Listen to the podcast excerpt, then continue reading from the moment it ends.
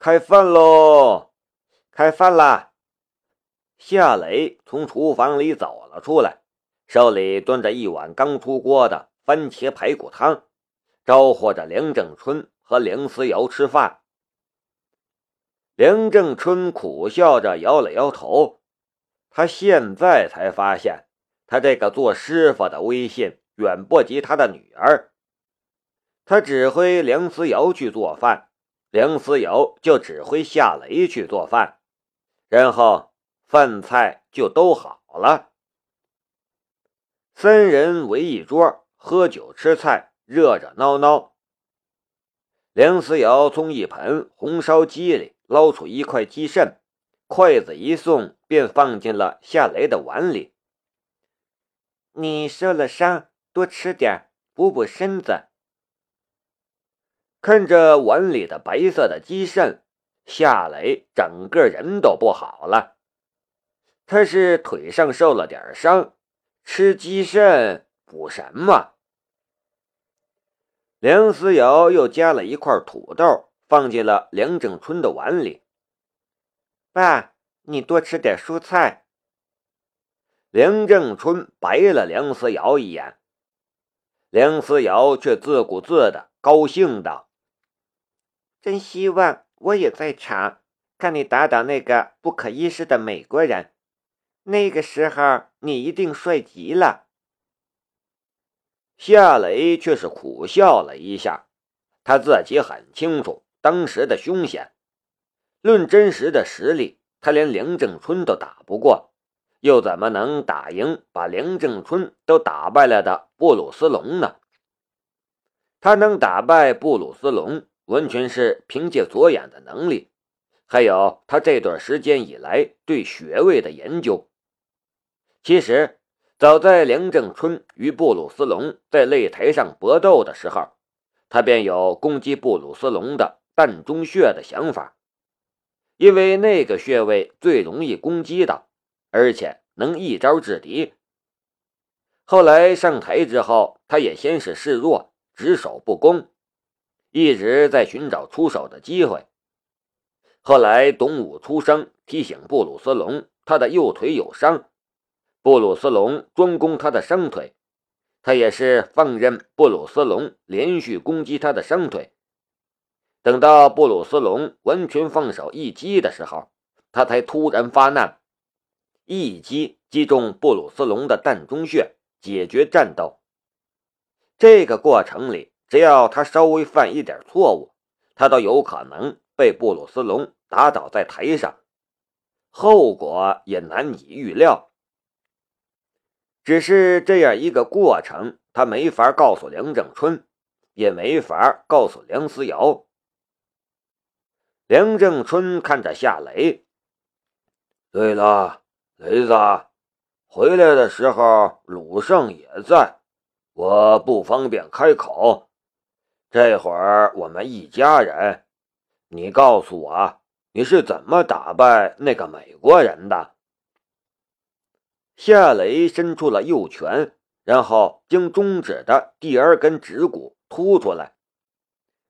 我是用这样的拳头击中他的膻中穴，然后他就倒了。点穴，梁正春很是惊讶的样子。我都不会，你居然学会了。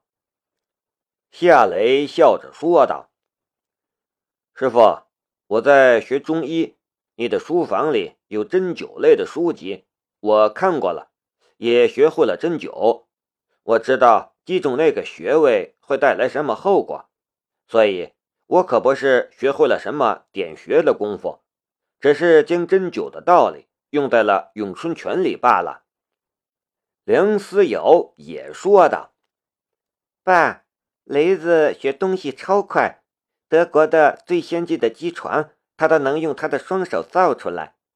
对了。”他还治好了申屠天音的父亲，那人已经瘫痪三年了。他用针灸治好的。他这么厉害，能将针灸的道理融入我们的咏春拳里，也不是什么奇怪的事情。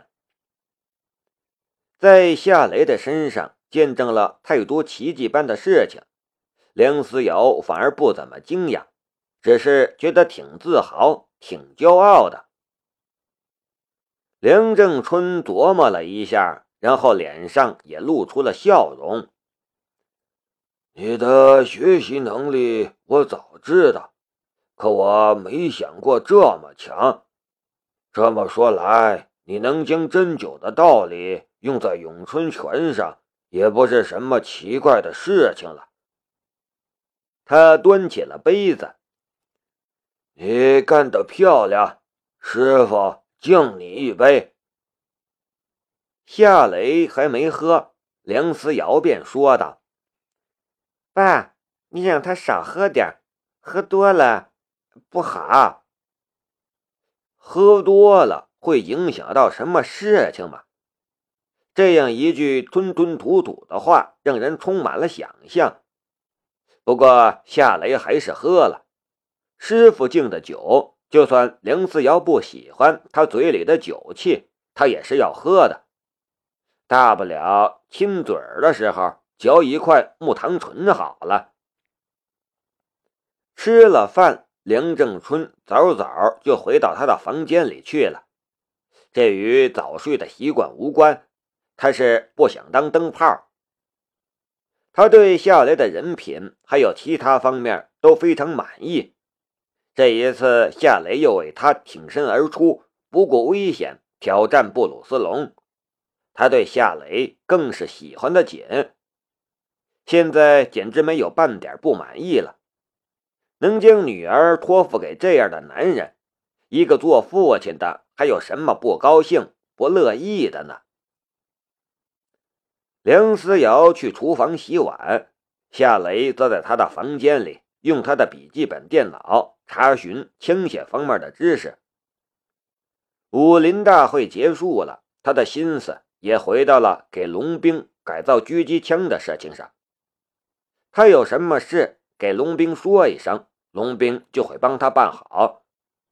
龙兵有事要他帮忙，他自然也会全力而为。要改造一支超一流水准的狙击步枪，并对他而言不是什么多困难的事情，但仅有龙兵所提供的一本说明书肯定是不够的。百度搜索引擎搜出来的关于改造枪械的内容，大多是与游戏有关的内容。游戏之中改造枪支的知识肯定不能用在现实之中。随后，他放弃了，给搜索一些与狙击步枪有关的知识。这一次，他倒是找到了门路。搜索引擎所提供的内容很丰富，也很专业。从这些知识里，他能了解到狙击步枪的工作原理，还有各种狙击步枪的性能指数、结构等等。掌握了这些知识，稍微梳理一下，他就能更加了解狙击步枪，动手改枪的时候也会容易得多。看了一会儿与狙击步枪有关的内容，手机忽然响了。夏雷拿出手机一看。脸上顿时露出了笑容，他划开了接听键。喂，这段时间你死哪里去了？封闭式训练。哎呦，我都快累死了，人也晒黑了。我跟你说啊，我们那个教官超级变态，我都怀疑他是不是得了精神病。江如意的声音从手机里传了出来。就像是打开的自来水龙头，哗哗的流个不停。很久没有听到他唠叨，夏雷的心里有一种很亲切的感觉。他很耐心的听着，时不时插一句嘴，感觉很享受的样子。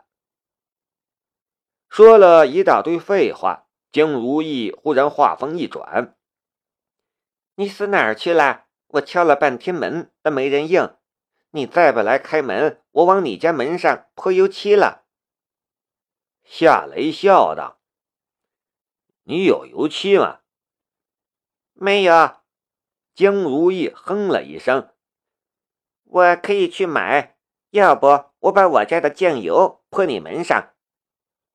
夏雷无语，他还是老样子，这么长一段时间的封闭式训练都没能改造好。他的教官是不是精神病，无从知道，但夏雷却相信他的教官一定经常头疼，倒是真的。你倒是说呀，你去哪儿了？这么久没见你，我想见见你，好好骂你一顿。夏雷苦笑道：“你想见我，就是想骂我呀？”江如意一副理所当然的口气：“当然，这么长一段时间没骂你，我觉得浑身不自在。你说我这是不是对你太好了？”神一样的逻辑，夏雷有些哭笑不得了。其实我正想告诉你一个好消息。你准备给我买辆好车，还是一套大房子啊？江如意在那头咯咯的笑。你要是喜欢，我可以给你买一套。真的，我赚了一笔钱，一直想送你点什么，可惜你又不在。夏雷说道：“真的是一个好消息喂！我要房子。”我要车子，我要……呃总之，买买买！江如意很兴奋的样子。夏雷笑道：“这不是我要告诉你的好消息。”那是什么？我和梁思瑶恋爱了。嘿嘿，夏雷笑着说道：“这下你不会说我找不到对象了吧？”你说什么？江如意的声音都不正常了。我说：“我和梁思瑶恋爱了，我现在就在她的家里，高兴吧？”我高兴你个头啊！你个变态、色狼、臭三八！我要和你绝交！喂，喂！夏雷顿时愣在了当场，不知道怎么是好了。江如意却已经挂断了电话。夏雷愣了好半晌，才回过神来，自言自语的道：“他怎么莫名其妙就对我发火了？”不过江如意说绝交这种事情，他倒是一点都不放在心上的。